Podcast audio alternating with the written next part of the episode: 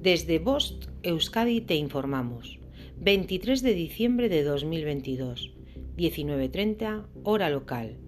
Antonio, el hombre desaparecido el día 14 de diciembre en Herrentería, Guipúzcoa, ha sido localizado.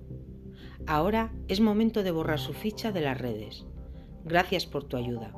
Fin de la información. Bost Euskadi, entidad colaboradora del Departamento de Seguridad del Gobierno Vasco.